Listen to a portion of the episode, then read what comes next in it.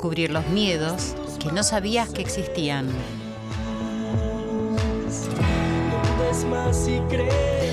Buenas noches, bienvenidos. Están abiertas las puertas para que pasen a su casa Radio Nacional, la radio de todos.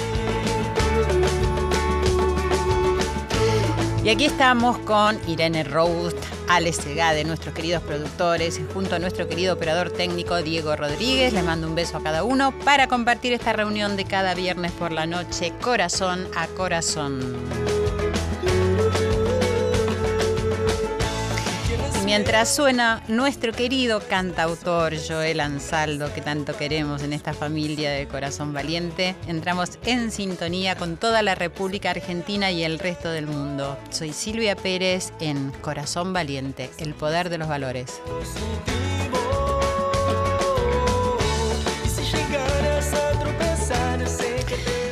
Hola, hola, hola querida familia. Qué lindo volver a reunirnos en esta casa para relajarnos, para compartir un momento esperanzador de reflexiones, autoindagación, de despertar de la conciencia, como decíamos la semana pasada, ¿se acuerdan? Qué importante este despertar continuo y constante que necesitamos tener contra el adormecimiento de ese piloto automático que cierta modernidad insiste en imponernos. Así que acá estamos, para pasarla bien fundamentalmente, para llenarnos de ese amor que nos profesamos y que estamos unidos en alguna parte del éter, sintiendo que no hay barreras, porque cuando hay amor no existen las barreras. Ojalá podamos luchar pacíficamente y con amor por nuestros derechos, nuestras necesidades, por esa libertad que tanto deseamos, por la dignidad de la vida. Y al mismo tiempo tomar las responsabilidades que esos valores conllevan. Y hoy nuestra introspección va a ir por el lado de la crianza. Y no solo compete a los padres y a los niños, sino también a los adultos que ya nos criaron y que quizás ya hemos criado también a nuestros hijos. Y repasar actitudes, aun cuando estamos en otras etapas, siempre nutre y aporta a los vínculos y hace elevar la conciencia. Yo luego de haber estudiado el programa de educación en valores humanos para padres y familias, comprendí la importancia de no repetir lo que hicieron mis padres ni oponerme a ello, sino encontrar la manera, sí, la manera propia de ajustarme a las necesidades de mi hija. Y también no responder al contexto social en el que la estaba criando, sino a las verdaderas necesidades. Suelo escuchar mucho a padres decir, cuando no pueden poner los límites para mí, ahora es así, los chicos son así, hay que dejarlos, son todos iguales. Siempre estuve a contramano de esto, porque creer que algo es bueno o peor, irre- irreversible, porque lo hacen todos, es raro, ¿no? El tema de la educación y la crianza es el tema para mí, ustedes lo saben, y en la actualidad me parece un grandísimo desafío. ¿Cómo les transmitimos confianza a nuestros hijos? A nuestros vínculos también. Independencia, incondicionalidad y libertad. Muchísimo, ¿cierto? Cómo establecer un vínculo sano, que será el que mantendrán después con sus semejantes. Y será de la manera en que van a formar una familia, quizás, ¿no? Los sentimientos y las emociones nunca van a ser reemplazados por ninguna máquina, eso sí estoy segura. Así que es algo bendito para mí en las relaciones humanas, esto de los sentir. Por eso es que hoy les pido que se acomoden como siempre, que perciban cómo entra y sale el aire por los orificios nasales, que da cuenta de que estamos vivos, ¿cierto? La respiración es ineludible, nos hace dar cuenta que estamos vivos. Hoy tenemos a la especialista en estos temas, una amiga de nuestra casa que todos los años nos visita, gracias a Dios. Pero antes de presentarla, quiero darle las gracias, gracias, gracias, gracias eternas a todos y a todas, a nuestras Joelitas, a todos los que nos apoyan siempre. Y hoy por apoyar nuestra nueva etapa en la televisión pública junto a Radio Nacional, donde nos siguen acompañando y yo les agradezco de corazón porque eso me da a mí mucha contención quiero que lo sepan, porque saber que todos están ahí de nuestro lado y que entusiasman a todos los demás para que podamos tomar conciencia de la importancia de los valores es muchísimo para mí. Así que ya saben que todos los sábados a las doce y media del mediodía está nuestro corazón valiente también en la TV pública. Y bueno, y a toda la familia de Joel Ansaldo también, y a Joel con nuestra cortina musical que también nos acompaña en la TV pública, con Yo Te Digo Mi Hermano. Es Maravilloso habernos encontrado. Bueno, mientras perciben su respiración y entran en ese estado de calma y de estar presentes, les recuerdo nuestras redes que son arroba nacional AM870, arroba Silvia mi cuenta de Twitter y de Instagram, y también me pueden seguir en mi fanpage que es Silvia Pérez Sitio Oficial. Si tenés cablevisión, nos puedes escuchar en el canal 955, y si tenés DirecTV, en el canal 976, y si no en radionacional.com.ar o si no te bajas en la aplicación de podcast donde puedes escucharnos todas las veces que quieras este programa, todos los programas de Radio Nacional en cualquiera de tus dispositivos. Y para no generar más expectativa, les digo, está nuestra querida Marichu Seitún. Ya venimos, una pausa.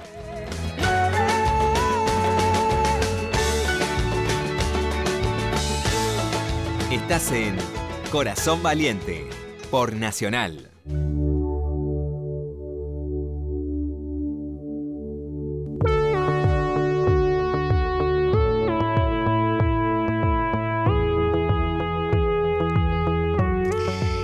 Y aquí estamos esta noche de viernes compartiendo nuestros corazones valientes con nuestra querida invitada. ¿Cómo estás, Maritzu? Muchísimas gracias por estar con nosotros una vez más. Muy bien y muy contenta de estar acá con ustedes. Sos una divina, además con una sonrisa llega siempre, es digna de nuestros corazones valientes.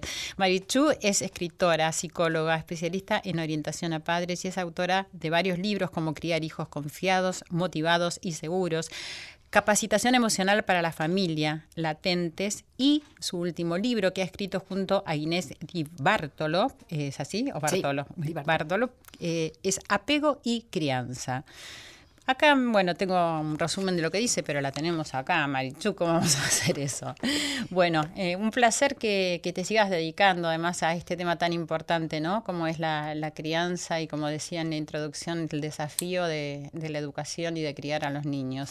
Sí, el cambio fue tan grande de cuando yo crié a mis hijos ahora que de alguna manera siento la obligación de todo aquello que aprendí, que por ahí no usé para, para criar a mis hijos, enseñárselos a otros papás y ahora que tengo hijos que están teniendo hijos, más responsabilidad siento por transmitir todo lo que aprendí, todo lo que me parece que es bueno para la crianza. Claro que sí, por eso yo decía en la introducción justamente el tema de decir que no solamente vamos a hablar de, de los niños y de los padres actuales, porque a mí también me hace eco, ¿entendés? Leer y escucharte en relación, bueno, a mi hija que es grandísima y que bueno, también tiene hijos postizos por ahora, de una familia ensamblada, pero que tendrá sus hijos, y sigo aprendiendo y teniendo recursos aún cuando sea una adulta, porque es una relación que no se termina nunca, la de padres e hijos, ¿cierto? Tal cual, y como dijiste en la introducción, tampoco se trata de tirar al bebé con el agua del baño, o sea, todo lo que hicieron nuestros padres está mal todo lo nuevo está bien, porque no es así. Tenemos que lograr un buen equilibrio y yo me intento con tanto escribir y tanto hablar es eso, es encontrar ese término medio que tome lo mejor de lo anterior y lo mejor de lo nuevo. Tal cual.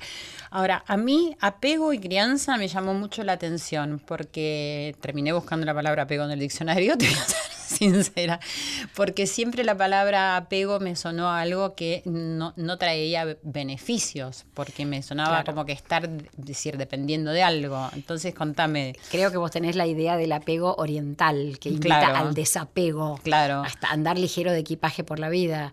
Pero para poder desapegarse hay que haber estado apegado a esos vínculos primarios. O sea, un bebé no existe un bebé sin su mamá. Y lo que se establece entre el bebé y la mamá es ese vínculo de apego donde el bebé descubre que el mundo es un lugar seguro, lo que es el buen amor, que puede confiar en las personas a las que quiere. Y esto tiene mucho eco en toda la vida, porque una vez que yo sé lo que es el buen amor y que mi mamá no me humilla ni se burla de mí y está establemente en mi vida y me ayuda a entender lo que me pasa y me ayuda a resolver lo que me pasa, cuando yo crezca también voy a saber cómo tiene que ser una amiga para ser una buena amiga y cómo tiene que ser un novio para ser un buen novio. No porque van a, vayan a ser mis figuras centrales de apego, pero yo con papá y mamá aprendo lo que es el buen amor y el vínculo que ocurre entre los padres y los hijos se llama vínculo de apego que de por sí es un vínculo no simétrico. Hoy la modernidad pretende que el vínculo padres-hijos sea simétrico. No es simétrico, es asimétrico. Hay un adulto que ofrece un vínculo seguro y un niño que disfruta ese vínculo seguro.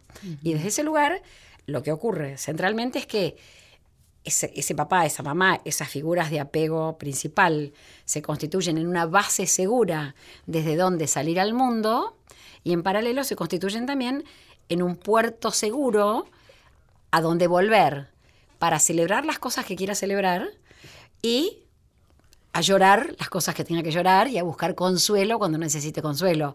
Es muy linda esta idea de que los adultos, figura de apego principal, vamos a estar ahí para las buenas y para las malas de los niños que se apegaron a nosotros. Y cerrando la idea, la buena dependencia y el vínculo de apego seguro generan independencia y separación verdadera. O sea, para lograr este apego del que vos hablás, que es no estar apegado a los bienes ni a las personas, tenemos que haber estado apegados a mamá para tener esto metidito y calentito adentro para poder desapegarme. Sí, entiendo que hay un límite bastante fino entre ese apego bueno, el que decís este, y que estás eh, contando, y que en tus palabras lo, entiendo y me parece que en la práctica y experimentarlo no resultan tan fáciles, ¿cierto? Sí. Y en esta modernidad donde sobre todo existe esa cosa de eh, igualdad que establecen los padres, además que quieren establecer los padres con los hijos, que yo pienso, no sé, eh, vos me dirás que desde lo que veo de afuera, eh, con esta competitividad que está imponiendo el mundo y con la tecnología y con todos los avances y los cambios, que para los niños son naturales, o sea, decir, nacen con esos cambios y para los adultos no. Hay como una cosa de, querer igualarse y de querer ser el amigo de, tu hijo y de poder estar en el mismo nivel. ¿Crees que pasa un poco eso? Sí, me parece que sí y me parece que es tremendamente tóxico. Me das pie para otra, para otra manera de apego que tampoco me parece a mí la ideal y es un movimiento que no se llama teoría del apego, como lo que hablamos Inés y yo. En realidad la que más sabe sobre teoría del apego es Inés. Yo sé mucho de crianza, ella mucho de apego, nos juntamos para este libro, pero hay un movimiento que se llama crianza con apego.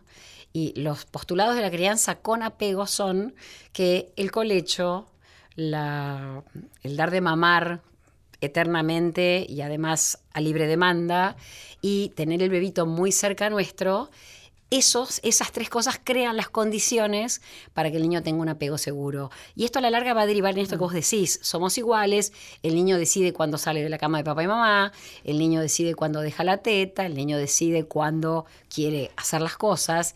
Y yo creo que es complicado esto, porque a veces los niños saben y deciden bien, y otras veces no saben y no deciden bien. Y entonces ahí viene la asimetría, que hay un adulto que dice, ya estás suficientemente grande, ahora le toca a tu hermanito recién nacido tomar la teta, y a vos despedite y decirle chau a la teta porque ya creciste, y ahora vos andás en bici, tenés otro montón de cosas muy lindas para vos. Entonces papá y mamá también tenemos que acompañar a los chiquitos a despedirse de cosas, y no siempre nos lo van a agradecer, y no siempre van a estar de acuerdo, pero nosotros somos más grandes y vemos más lejos y tomamos buenas decisiones. Y a mí me asusta la idea de creer que solamente porque doy el pecho y solamente porque tengo al bebé conmigo durmiendo y solamente porque lo llevo porteándolo mañana, tarde y noche, con eso alcanza. Porque la realidad es que el vínculo de apego necesita mirada. Todas estas cosas implican no tanta mirada, está pegadito a mí y el vínculo se construye en esto que te miro, entiendo lo que te pasa, te devuelvo lo que te pasa, te respondo en ese sentido, vos me volvés a explicar y yo regulándote una y otra vez de mil maneras distintas, no solamente alzándote y dándote la teta y teniéndote pegadito, te voy ayudando a que aprendas a regularte a vos mismo. Y bueno, esto es un proceso muy importante de hacer y estas tres herramientas forman parte a veces de lograr un vínculo de apego seguro, pero no son las únicas condiciones para el apego seguro. Y una mamá puede ser adoptiva y no dar de mamar, o una mamá puede tener problemas de leche y no dar de mamar, Claro. y de todos modos lograr que su hijito tenga un vínculo de apego absolutamente seguro, porque es la manera en que lo alimento, no qué alimento le doy. Está vinculado a la necesidad y a la empatía, parecería lo que me estás diciendo, este apego. Sí, porque la realidad es que la teoría del apego habla de, de varios pilares. Uno de los pilares es la incondicionalidad. Hay un adulto que está incondicionalmente conmigo, no para que yo haga lo que quiera, pero que me ama incondicionalmente. Y otro de los pilares es la empatía. Ese adulto me mira y me entiende, o trata de entenderme, y juntos tratamos de ver cómo resolvemos cada tema.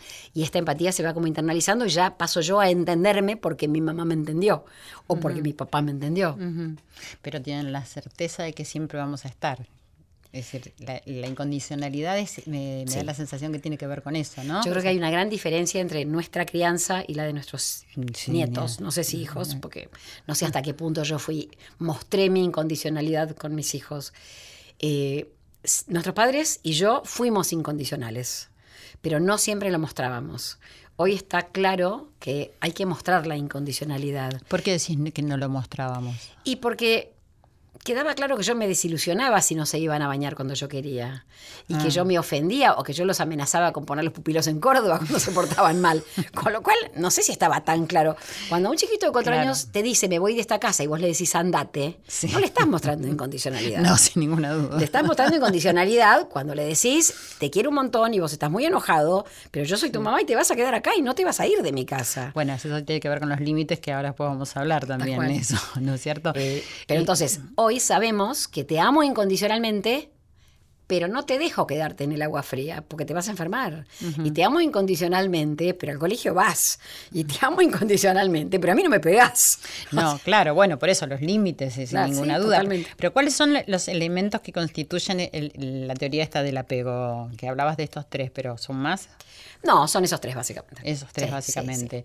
Y, mm, por ejemplo, cuando decías específicamente si una mamá no le puede dar la teta, no le puede dar es decir, la leche materna por X circunstancias, es decir, ¿eso lo suplís con la forma en que estás alimentándolo? Claro.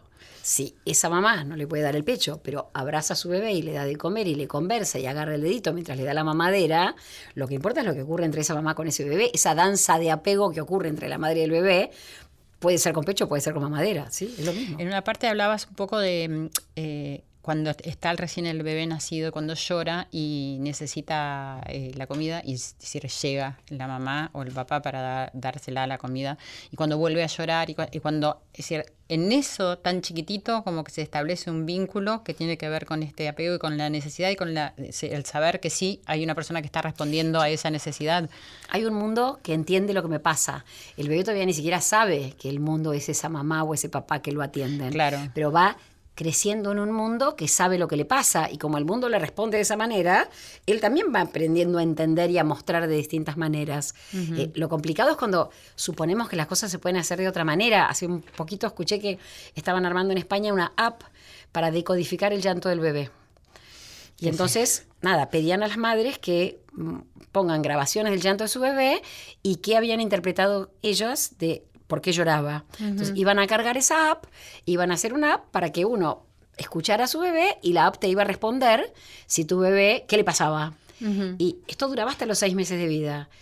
Es catastrófico eso, Ay, porque... menos mal que lo dijiste porque me, me parecía Porque cuando ese bebé tenga seis meses y la app no sirva más, la mamá no va a tener ni la más pálida idea de lo que le pasa a su bebé.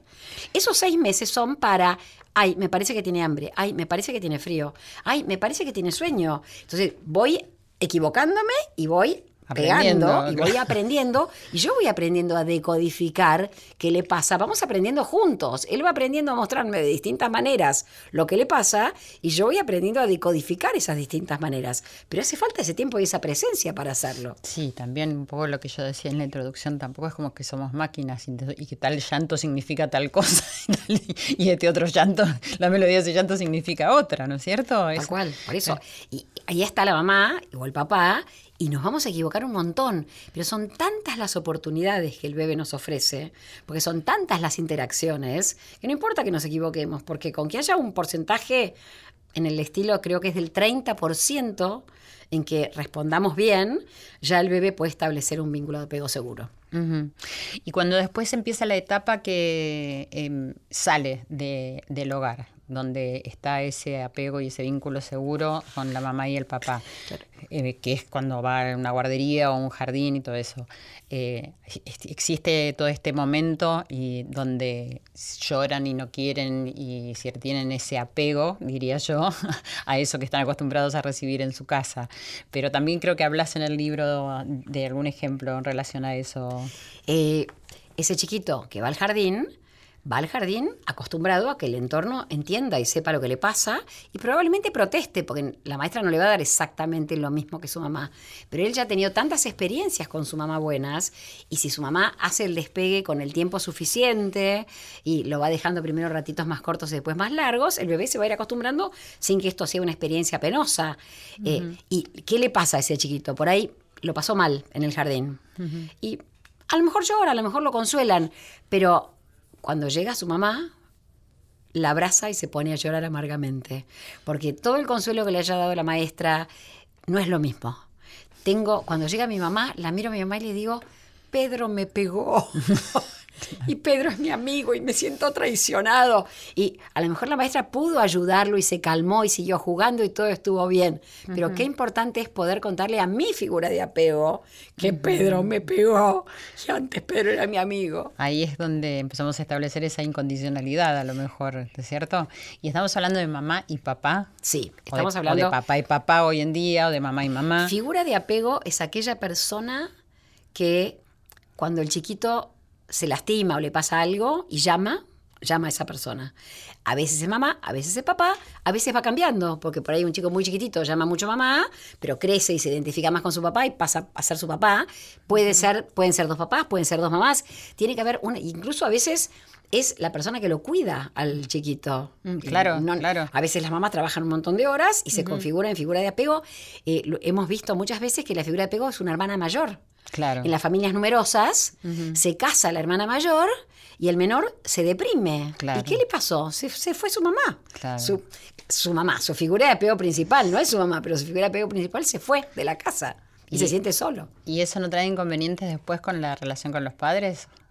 Sí, pero mientras no sabíamos que todo esto era así, por ahí una mamá podía relajadamente entregarle a esa hija suya, como pasaba en muchas generaciones anteriores, te entrego la crianza porque a vos te gustan los chiquitos, sos amorosa con él, y entonces yo hago tranquila otras cosas porque vos lo estás criando.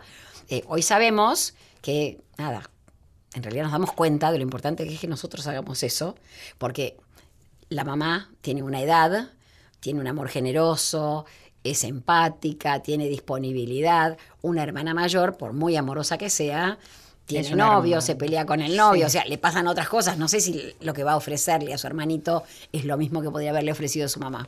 Es Marichu Seitún quien nos está hablando acá en Corazón Valiente. Vamos a ir a una pausa y ya volvemos. Silvia Pérez en la radio de todos. Corazón Valiente. Continuamos en Corazón Valiente.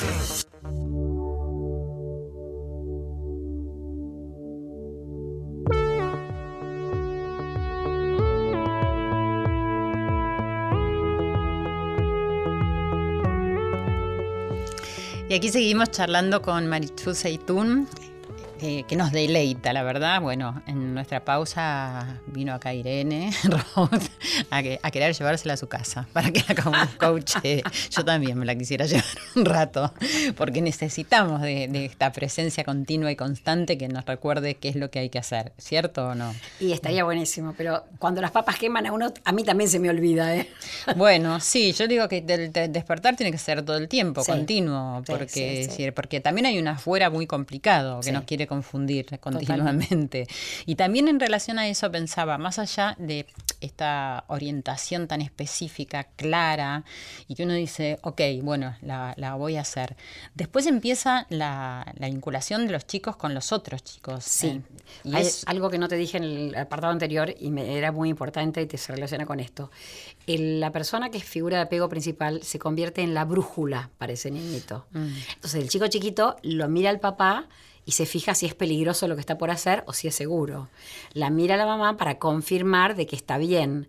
Y entonces, cuando nosotros nos erigimos en brújula para nuestros hijos y nuestros hijos van al jardín de infantes o van al colegio, yo sigo siendo brújula. Entonces, lo que mi amigo me diga, como por ejemplo, no le hables a Inés para torturarla un poco a Inés, eh, yo decía, mi mamá no está de acuerdo, no estaría de acuerdo con eso. Yo sé que mi mamá no estaría de acuerdo. Entonces yo no sé, no voy a hacer lo que me dice mi amiga para que mi amiga siga siendo mi amiga. Entonces, qué importante es cuando vas internalizando esta brújula que ofrecen las figuras de apego porque nos acompañan en el mundo esas brújulas y nos para toda la vida. Sí, pero tiene que ser muy sólida y, inamovible, ¿no? Y tiene que permanecer además, porque claro. la, establecemos en los primeros años y después hay que seguir, porque cuando tu hijito invita a otro y nada, trata mal a un compañero o no quiere invitar al no sé quién, es importante que nosotros sigamos trabajando como brújula, sin humillarlo, sin hablar delante del otro,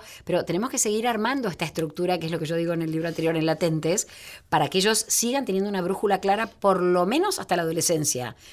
No porque en la adolescencia no nos escuchen, en la adolescencia ya nos tienen adentro de la cabeza y no nos pueden sacar de su cabeza. Entonces ya casi, no digo que no hace falta, pero ya no es tan importante que lo digamos, porque ya estamos internalizados. claro, bueno, si eso sucede.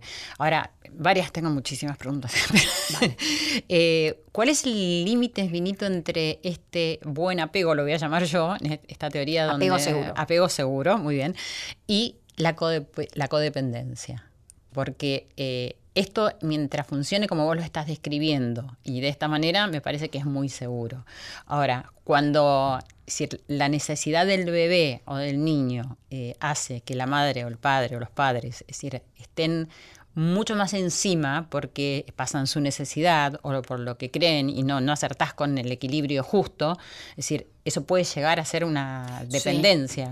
Claro, pero eso es un problema de la patología de los padres. O sea, un chiquito criado con un vínculo seguro, la mamá con alegría lo va a entregar al cole y con alegría. Ahora, si esta mamá está asustada y está vigilando detrás de la ventana para ver cómo lo trata la maestra, ¿cómo va a ser ese nenito para quedarse tranquilo en el jardín maternal si mi mamá está recontra asustada y llega con el corazón que le late? Porque también entendamos que el apego está hecho de cosas que no son palabras. Claro, obvio. Si mi mamá está muerta de miedo porque yo me subo al tobogán, el tobogán es un lugar muy peligroso. Y si mi mamá celebra que yo haya llegado arriba de la escalera del tobogán y me tire, el tobogán es un lugar maravilloso para jugar. Claro. Entonces, nosotros le presentamos el mundo al niño y si lo presentamos como un lugar seguro al que vale la pena ir, o un lugar del que mejor apartate y quédate acá conmigo. Pero tenés toda la razón, porque cuando la mamá que tiene un hijo de 30, que se fue a vivir solo, los domingos le recibe las camisas para lavar y planchar y le prepara el tupper con las milanesas, ella tampoco le está diciendo vos podés, vas a saber. En algún momento uno los deja lo suelta. Porque es, y es el mensaje de te plancho las camisas es vos no te las podés ingeniar para planchártelas. Y yo te hago las milanesas, puede ser un mimo, pero en realidad todo lo que decís se toca más con la sobreprotección que con lo que es el buen mimo. Porque si te hago las milanesas porque te mimo, maravilloso. Ahora, si yo siento que vos no vas a poder porque no te salen bien y porque vos no estás comiendo bien y yo necesito que vos te alimentes, y ahí vamos a la sobreprotección. Y lo que le estoy diciendo al hijo es, vos no vas a poder. claro, la autoestima. Claro, y, vos no podés, me necesitas. o sea, bueno, que, a veces está hecho de exprofeso también, ¿no? Porque cuesta cortar ese vínculo. Claro, y a los hijos, por ahí en la terapia, eh, los padres se enojan un montón con nosotros los terapeutas. Sí, porque nosotros ayudamos a cortar ese vínculo y los padres se indignan con nosotros porque ellos quieren tener el hijo ahí pegadito. Claro. ¿Y qué pasa, por ejemplo, en cuando en una primera etapa no sucede esto, que esto también es tan nuevo y que no, no, sucedió y que eh, los padres toman conciencia que esto es necesario porque debe ser difícil pasar de una situación donde hay dependencia, donde si querés retener a tu hijo y querés empezar a independizar independizarte y tenés que trabajar sobre eso y la consecuencia que le va a traer a los niños. Eh, lo que pasa es que uno, nada, en cuanto yo me doy cuenta que hay algo que no me gusta como está haciendo, ya estoy en- encaminado para ir resolviéndolo. Hay que ir trabajándolo uno. Pensé que me ibas a preguntar qué pasa cuando el apego seguro no se logró. Eh, en el intervalo hablábamos y creo que a pesar de que no sabíamos sobre estos conceptos, nosotras sí seguramente debemos haber sido figuras de apego buenas para nuestros hijos. Sí. Lo que cambió no pasó por el vínculo de apego, seguro, con los chicos. Ahora, si este vínculo no se estableció, de a poquito vamos a ir lográndolo. Es muy importante que el adulto adquiera lo que llamamos seguridad ganada. Si ese adulto no tiene vínculo seguro en su propia historia, tiene que ir trabajando hasta adquirir lo que llamamos seguridad ganada para poder desde ese lugar ofrecerle otra cosa al hijo. Y ese hijito que no tuvo un vínculo seguro, también irá adquiriendo su propia seguridad ganada en esta nueva relación. Dificilísimo lo que estás diciendo.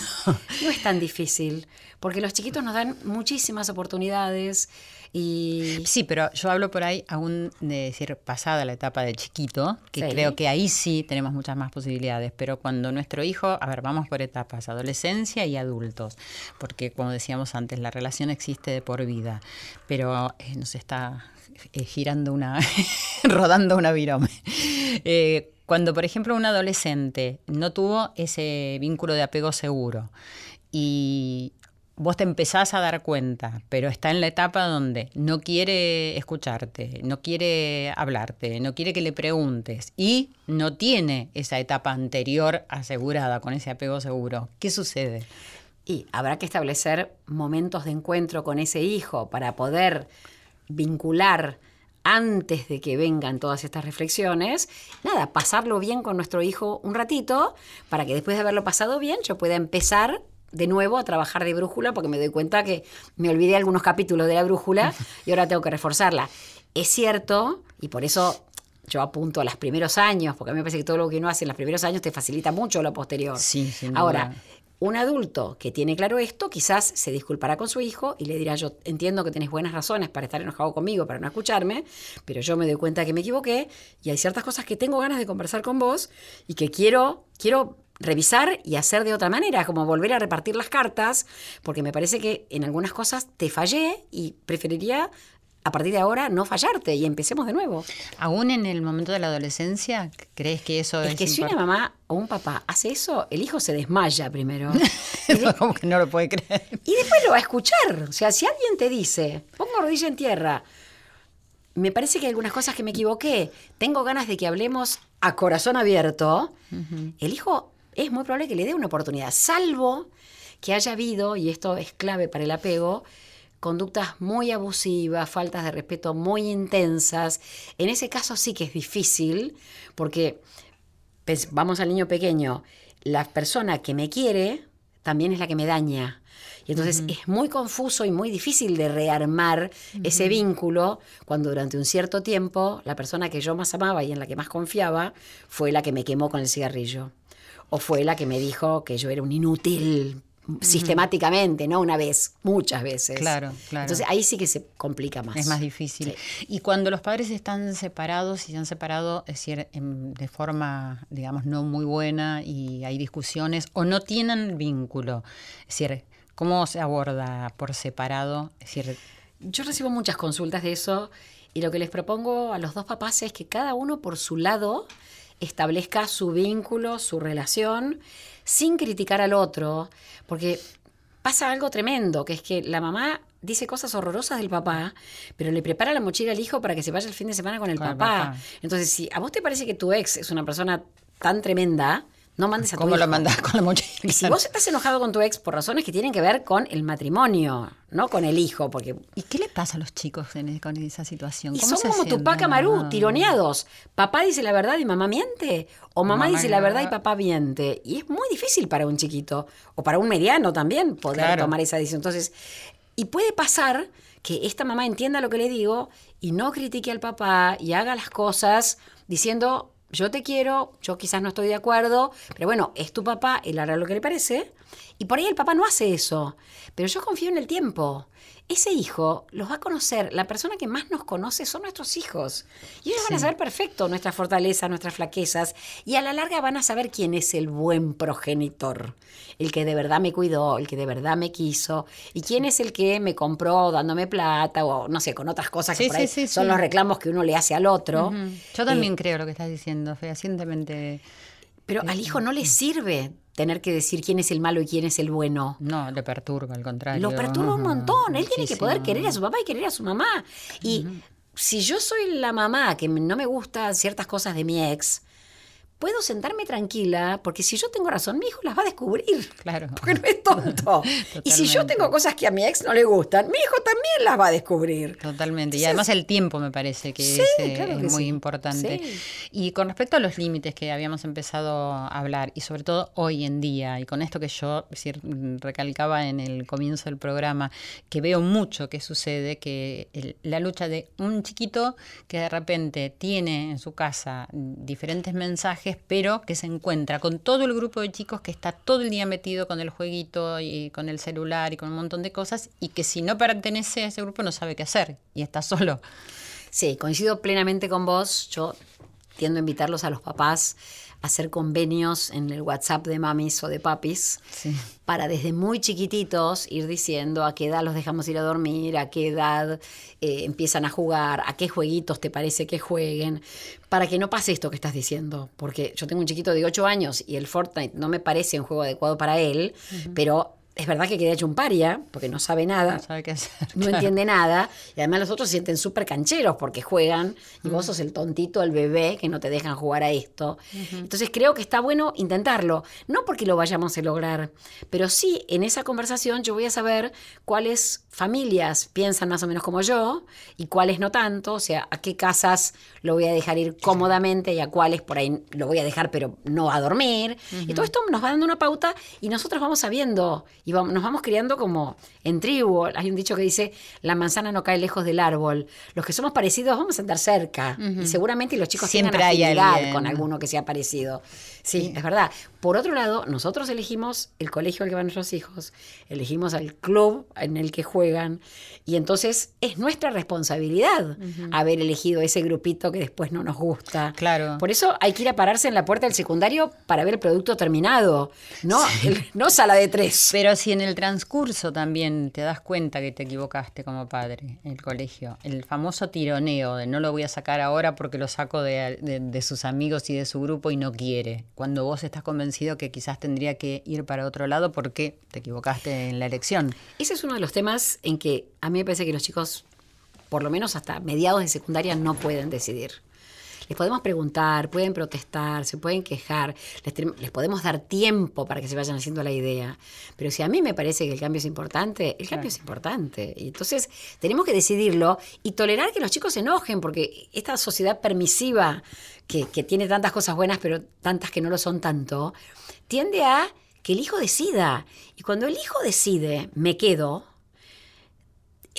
después tiene que pagar un montón de consecuencias por haberse quedado. Y si él elige, él elige irse y por ahí siente que se equivocó, en vez de enojarse con papá y con mamá, se tiene que enojar con él mismo. Claro. Y es un niño, a los 8, a los 10 o a los 12. Claro. Entonces es mejor que se equivoquen con nosotros, que se enojen con nosotros y no que se enojen Sí, con ellos y mismos. que mañana por ahí puedan entender la razón válida, ¿no? Tal cual, sí. ¿Y qué edad es um, aproximadamente la edad en que un niño puede empezar a decidir por sí mismo? Desde bebé. O sea, lo que pasa que lo que va haciendo es tomando decisiones cada vez más complejas. O sea, a los dos años lo vamos a dejar decidir si va a la bañadera a caballito o, o corriendo una carrera. Claro, si claro. se pone las crocs o las zapatillas. Claro. Lo que pasa es que no podemos dejarlo decidir a qué tipo de escolaridad va a ir. No, por eso, Y no lo duda. podemos dejar cruzar la calle. Entonces, de a poquito vamos haciendo como crecer su zona de libertad a medida que lo vamos viendo. Pero hoy están diciendo que el lóbulo prefrontal, que es el que toma las buenas decisiones, Mm. termina de madurar entre los 24 y los 30 años. Sí, eso me con lo, dijeron. Con lo cual, tenemos todavía mucho tiempo que estar cerca ayudando Muchísimo. en las decisiones. No es que ayudemos en todas. De hecho, parte de esto es que decidan y se equivoquen. Porque también van a aprender de sus errores. Si yo estoy siempre fiscalizando como la mamá helicóptero y jamás lo dejo cometer un error, mi hijo va a crecer absolutamente omnipotente. Yo nunca me equivoco, a mí todo me sale bien. Claro, Y después claro. entonces va a cometer errores grandes lejos nuestro. Entonces, está bueno dejarlos cometer errores pequeños cerca nuestro, pero no cruzar la calle Uruguay eh, acá en Buenos Aires Sin a los dos años y medio. No, sin ninguna duda. No, las etapas requieren diferentes necesidades y, y- y diferentes decisiones también. Un, un nieto mío a los cuatro años me decía, mi yerno se le volcó la cerveza y se sirvió de nuevo cerveza. Mi nieto me viene y me dice, ¿se está sirviendo de nuevo? Y le digo, sí, ¿por qué? Porque en mi cole, cuando volcamos el jugo, no nos dan más jugo. o sea, Claro. volcaste el jugo, toma agua. claro, no puedes tomar más. Pero esa es una decisión. El chico se distrajo, volcó el jugo, pero nada, asumió las consecuencias de Claro, su decisión. total. Y el tema de los límites, es decir, que también un poco con esto que hablábamos de lo que sucede cuando, es decir, elegimos un poco qué grupo, es decir, pueden frecuentar de acuerdo a, es decir, a lo que nosotros pensamos y piensan otros padres y todo eso. Eh, cuando sucede el famoso eh, bullying, es decir, cómo actuamos en esas situaciones. Y le puede pasar a, a un chico que tiene esta teoría del apego seguro. Yo te diría que no. Porque un chico que tiene un vínculo de apego seguro va a tener muy buen contacto con su emocionalidad completa. Como tiene una mamá empática, se va a poder enojar, va a poder estar celoso de sus hermanitos, va a poder defender sus espacios en casa. Y esto le va a dar una fortaleza que cuando el compañero y los compañeritos le hagan bullying, es como que va a poder dejar resbalar lo que le está pasando. Los chicos molestan a uno y ese lo sienta un trompazo, no lo molestan más. Claro. Molestan a otro y le dice, dejate hinchar, salí de acá, no te metas conmigo. Y no lo molestan más. Molestan al tercero y se pone a llorar y entonces a ese Ahí lo van a van. seguir molestando. Por supuesto que hay que trabajar con los que molestan, sin ninguna duda, pero nuestra tarea es ayudar a nuestro hijo a decir, yo soy valioso aunque Manuel no me deje jugar al fútbol. Y yo me siento valioso aunque Josefina diga que yo dibujo mal. Porque hay un montón de personas que dicen que yo soy valioso y yo estoy tranquilo de que soy valioso. Y esto te hace bastante impermeable, no absolutamente al bullying si el bullying es sistemático y durante mucho tiempo en la clase nadie me habla, aún el niño con apego seguro se va a derrumbar. O sea, Sí, tampoco no. somos de acero inoxidable. No, total. pero sí, Pero absolutamente. también tendría que pasar algo muy especial para que, bueno, un, un niño con apego seguro si re- si reciba el silencio de toda la clase, ¿no? Lo que Sería- pasa es que es complicado porque la conciencia moral se diluye en el grupo. Basta que el jefecito de la banda, con sus secuaces, que se arma un equipo porque él tiene una idea y estos le dicen que sí. Si estos secuaces, en vez de decirle que sí, le dijeran, vos estás loco, no. Claro, claro. este chico se cae y deja de ser es- ese bravo líder. O sea, no es malo en sí. Es una combinación de factores. O sea, tiene que haber ese chiquito, los seguidores, tiene que haber testigos que no les digan, ustedes están locos con lo que están haciendo. Entonces, si todos estos componentes trabajan bien, no habría bullying. Va, siempre hubo, no es que no hubo nunca. No, claro, Este, pero todo- no habrían estos niveles de bullying. Todo confluye a los problemas que hay en, en una familia y en el hogar. No sé si todo, muchísimo, sí. Una gran mayoría de las cosas tienen que ver con lo que pasa en casa. Y con la- Ahora, cuando hay bullying, el colegio se tiene que ocupar. Y eso Sí. te iba a decir, y con la dirección del establecimiento. Sí, sí, Es sí. decir, El, el gran problema es que cuando mi hijo es molestado, yo me entero. Pero si mi hijo es el que molesta o mi hijo es el seguidor del Claro. líder, no me, No me entero, entero. Porque mi hijo tiene amigos, tiene programas, todo está perfecto. O sea, hay que estar muy atento, con la mirada muy atenta para darme cuenta de que mi hijo no tiene habilidades sociales. Y esto es hoy más grave por el tema de las redes y de los... de- de- los chicos están poco tiempo entre ellos, están mucho tiempo en las redes y en las redes vos no le ves la cara al otro. Y el otro no tiene la oportunidad de sentarte de una piña porque no le gusta lo que le dijiste. No. Entonces hay un montón de habilidades sociales que se van perdiendo por tanta, tanta conec- conectividad. Claro, tal cual. Y este apego seguro, supongo que no tiene que ver solamente con la crianza, que también es- tiene que ver con Sí, el... cuando vamos creciendo tendemos a repetir nuestros vínculos de apego con nuestras parejas, con nuestros amigos. Por eso digo que es como, si yo tuve un vínculo seguro, voy a saber elegir mi amiga, hasta mi jefe. Claro. Porque yo me voy a dar cuenta de que este jefe es un abusador. Yo no tengo ganas. No es que me voy a ir enseguida, pero en cuanto consigo otro trabajo me voy a ir. Ahora, si para mí los vínculos son así y los progenitores de alguna manera son abusivos, me voy a quedar trabajando para un jefe abusador toda la vida. Claro. Eh, sí, realmente van marcando la vida. Y lo que es impresionante también es que cuando una persona se crió con un apego no seguro y trabajando con un terapeuta o haciendo lo que tenga que hacer, modifica esa estructura, eh, hasta transmite a su bebé en el embarazo un apego seguro. Si mi apego ha sido inseguro, no es que se cambien los genes, pero la replicación de los genes, las genes es como si se achicharraran cuando mi apego no es seguro, porque los genes también están, el, el helicoide este del ADN Sí. se pone como a la defensiva, Claro. entonces se replica achicharradito. Cuando yo recupero esta seguridad ganada, que es la, la seguridad ganada por el adulto que no lo tuvo seguro, se vuelve a estirar el ADN y esa mamá se embaraza y probablemente lo que transmita sea apego seguro en lo genético, además, Claro. del, además en el vínculo. Qué, qué increíble, ¿no? Eso y qué necesario también. ¿Y cómo es esta relación con Inés Di Bartolo? Es decir, ¿cómo es que llegan a, a encontrarse y deciden escribir? eh, Es muy lindo eso. Eh, yo tenía una supervisora que falleció hace ocho años, que era Marta González, que también trabajaba con ella, pero trabajaba terapéuticamente con ella. O sea que Marta nos hablaba, me hablaba a mí y a mis amigas de, de Inés Di Bartolo como alguien muy valioso, pero no la conocíamos porque era su paciente.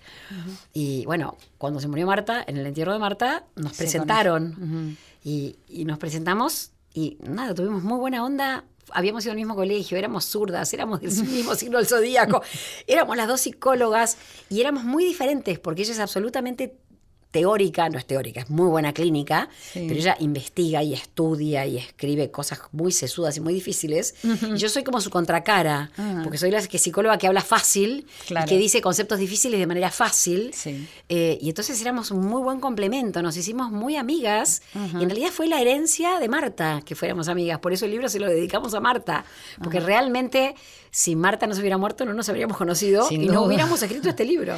Que tiene que ver, también con enterarte vos de, este, de, de la teoría del apego seguro. No, no, no, no. De hecho, siempre supe... ¿Trabajabas sobre eso? Yo tra- trabajaba con la línea del apego, no con la consistencia y la seguridad con que lo trabaja Inés, que hizo investigaciones y estudios, hizo su tesis sobre la teoría del apego, escribió un libro para profesionales que también es muy bueno sobre apego. O sea, sé mucho menos que ella, pero no quiere decir, toda la vida trabajé sobre este tema, sí. sobre esta teoría. Sí. Y volviendo mm, a algo que habías eh, hablado un poco diciendo que si un adolescente, lo dijimos en ese caso, es decir, decía, eh, recibía de sus padres, eh, me equivoqué, eh, discúlpame, y decir, que bueno, se iba a poder sorprender muchísimo. ¿Está bueno decir que los padres digan, me equivoqué? Sí, nos humaniza. Está bueno que los terapeutas digamos, me equivoqué. Claro. O sea, somos seres humanos, somos Eso no lo escuché imperfectos. nunca de un terapeuta, de los que me tocó. Y nos equivocamos. Y yo, Y- y yo creo que sí, pero sí lo evalué un montón de veces y dije, sí es lógico que también se puede equivocar, porque sí es un ser humano. Sí. Y, y me parece que es más fácil cuando el otro que tengo adelante es humano y también se equivoca. Ahora, si como padre me disculpo 14 veces por día, mejor que vaya a averiguar qué estoy a haciendo. a un terapeuta primero. Mejor que revise un poco lo que estoy haciendo.